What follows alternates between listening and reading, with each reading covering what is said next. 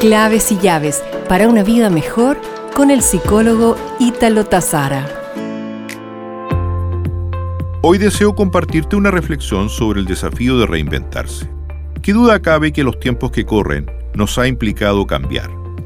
En muy poco tiempo, la forma en que nos relacionamos con otros, trabajamos, estudiamos, nos recreamos, entre muchas otras cosas.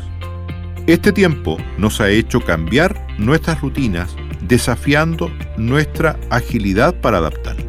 Un reciente estudio de la organización Six Second, que contó con la participación de 1.325 personas de 70 países, identificó que uno de los mayores impulsores de la adaptación al cambio consiste en ejercitar el optimismo entendido este como tomar una perspectiva de esperanza y creación de posibilidades. Pero ¿cómo ponemos en práctica una visión optimista cuando estamos inmersos en una crisis? El estudio identifica algunos elementos importantes que deseo hoy día compartirte. Construir ambientes de confianza tanto en las propias capacidades como en los otros esto posibilita un ambiente de apertura, acción y creación que promoverá el cambio.